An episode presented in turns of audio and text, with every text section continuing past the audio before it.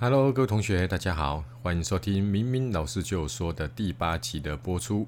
那这个节目呢，哈是专门为高中生、大学生设计的。那这个节目的主题呢，哈老师会邀请一些学长姐来跟各位同学分享大学科系的介绍，然后有老师说书，或者是闲聊，或者是邀请一些专家人物来做专访。那现在这个时间呢，是七月五号的晚上十点钟。哦，老师刚刚呢做完跟这个香港数学第一 YouTuber 杜 Sir 的直播。那昨天呢知道这个职考啊，考的数学、数甲、数乙都非常有难度，所以我就猜想很多同学呢一定会因为职考考不好而难过。所以呢，老师赶快把这个音频录制。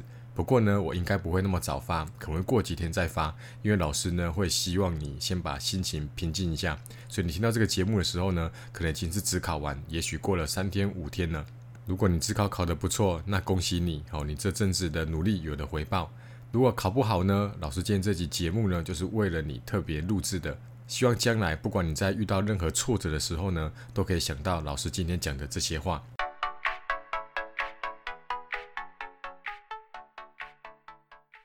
一开始呢，老师先分享一下小时候的故事。老师小时候呢，哈，家里是开那种电动玩具店。哦，不是那种小台的哦，是那种你去那种百货公司啊、汤姆熊啊，我看到那种大台的电玩。哦，当时最热门的就是快打旋风系列的，哦，同学应该有印象哈。会一个女生哦，穿个那个中国旗袍叫做春丽，有一个美国军官叫阿里固，有没有？有一个红龙、白龙，对不对？好，那当时呢是最红的一个电玩。那么多同学都很羡慕我啊！他说：“哇，你家好多电动玩具哦！我每次去玩，然后偷偷去玩，都怕爸妈发现会骂我。你每天回家都可以玩，好开心哦！但是呢，哈，有时候并不是那么的开心。为什么呢？因为我应该算是史上最早期的。”电玩四打员，好，每次呢，我们家进了一颗新款的这个电玩，哦，像类似快打旋风系列的，后来还有出饿狼传说，哦，饿是肚子饿的那个饿。那新的电玩进来呢，它是可以调难易度的，哦，假设是一到十分，那我爸爸呢，他就会要求我说，哎，你来玩一下，哦，比如说我先把难度调到四，你看会不会太简单？如果太简单呢，那就往上调，调到五；还是太简单就调到六，OK，然后他调到一个难易适中的。为什么？因为如果太难的话呢，小朋友把十块投进去，啪啪啪，两三下就死了，那他一定不会想要再来玩这个游戏了。那你也不能太简单，因为太简单的话呢，第一个浪费电，第二个你投十块就玩那么久，占了这个位置那么久，那我们店家就不用赚钱了嘛，对不对？那老师认为最重要的就是什么？当这个游戏如果太简单的话呢，你就没有挑战性。虽然十块钱可以玩很久，可是我想你应该不会再来玩了。同学，试想看看，你玩一个游戏，从头到尾呢，哈，那个坏人一过来，啪啪，随便两拳就把他们打死了，就这样一路过关斩将，然后到最后关大魔王，本来以为有个挑战性，结果是三两下，大魔王就被你打死了，然后就破关了。哦，以前的电玩啊，最后破关的时候呢，都会有一些影片。那如果能够看到那个影片呢，哈，是非常自豪的。好，如果你达到这个破关了，旁边在那个打电动的小朋友都会过来围观，都觉得你很厉害。那你想想看，如果今天这个游戏轻易就破关了，那也没有人想要看你后面这个破关的影片，因为随便一个人投十块钱，都差不多就可以做到这个程度。所以这个老师要跟你讲说，人生呢，有时候呢，你走得太顺遂，就并不是那么有趣。所以如果今天你觉得你的职考考得不好，你就把它视为人生的一个挑战，趁这个机会呢，哈，停下来，好好思考一下。未来的路要怎么走？那这个过程呢，以后就会是一个很棒的回忆，你就会是一个有故事的人。好，老师最近看了《反脆弱》这本书，好，这本书呢很不错，可是呢，我不太推荐，因为真的太厚了，太厚了，大概就是一本字典那么厚。那什么是反脆弱呢？好，他就说每一件事情呢，都会从波动中得到利益或者是损失。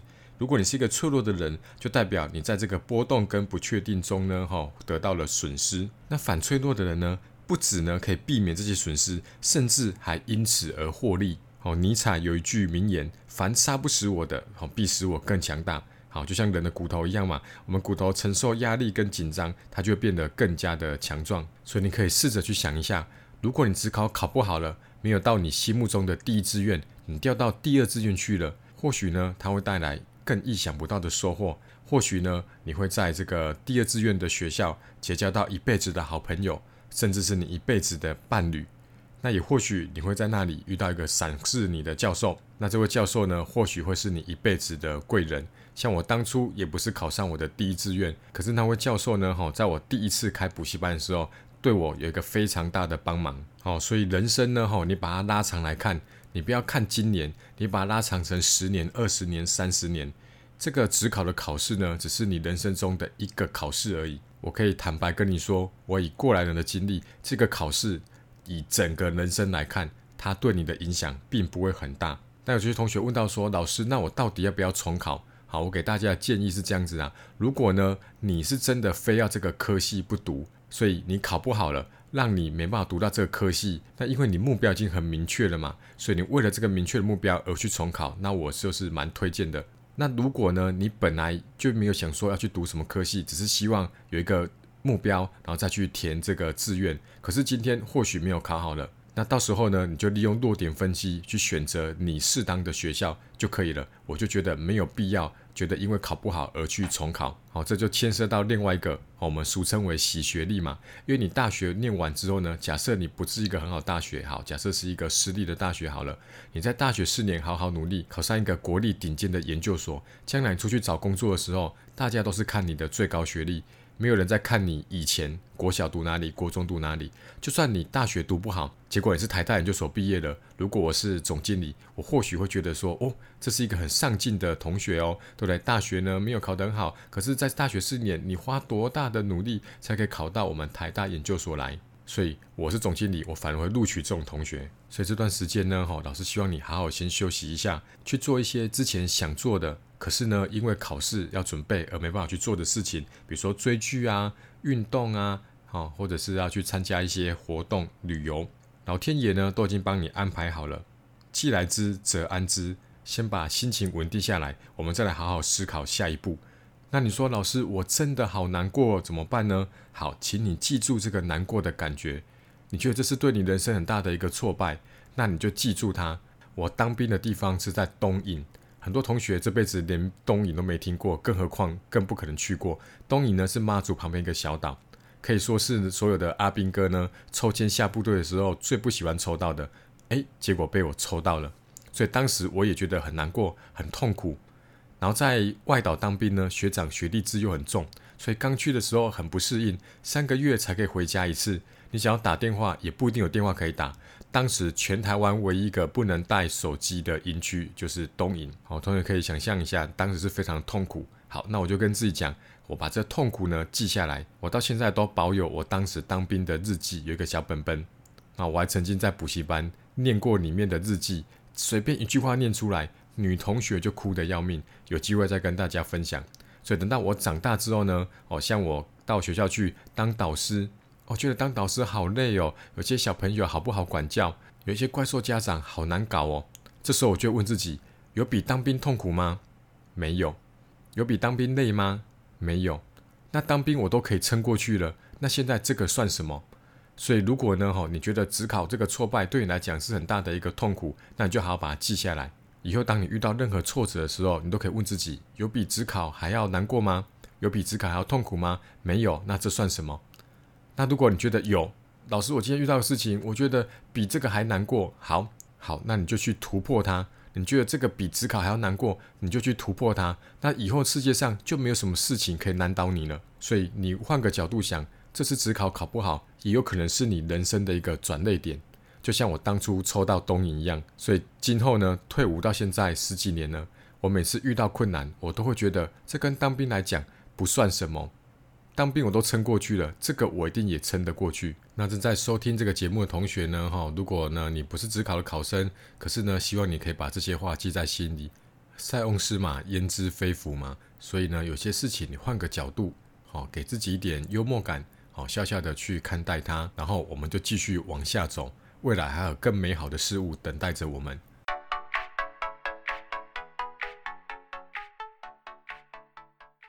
好，那最后呢，老师就插个广告。好，老师在 IG 呢，哈，去年的时候呢，有一个直播计划叫做学霸会客室，邀请一些学长姐哈回来分享哈他考试或者是读书的心得。可是因为去年暑假的时候呢，老师在 IG 直播，然后呢，直播有时候他的网络这个讯号没有很好，再加上老师的 IG，不知道为什么就是不能存档。很多同学都说他没跟到直播，而且又不能回看，所以后来呢，哈，开学之后呢，老师就没有继续再做下去了。印象中好像做了八集还是十集。好，可是最近呢，老师发现了一个新的串流的直播软体。哦，虽然一个月要加二十块美金，可是老师这个钱还是把它花下去了。老师的学霸会客室会重新开张，所以你听到这个节目的时候呢，老师应该已经在 IG 哈开放了学霸的报名。所以如果你有想跟学弟妹分享的读书心得，哦，你可以顺便宣传你自己的读书账号，你也可以宣传学校的社团活动，都可以。那学霸定义不是你一定要考上台大或者是什么，你只要认为是有东西、有经验可以分享给学弟妹的，你就是学霸。甚至呢，吼，你考试考得很不好，那你觉得有这些东西呢，吼是不好的，你希望给学弟妹一个警惕，那当成一个负面教材，也欢迎你来报名。好，老师应该会在 IG 的首页放一个。表单好的连接，让大家来报名。那直播的时间哈，会是老师每个礼拜天晚上九点半的微补习直播，老师会连线好来做一个采访。那对于这个节目呢，有什么任何建议呢？老师都希望你可以留言给我。如果你是在 Apple Podcast 收听的人呢，哦，也给老师一个五颗星的评价。那如果你是在 YouTube 收听的人呢，哈，也可以帮老师按赞分享出去。好，那今天的节目就到这边，拜拜。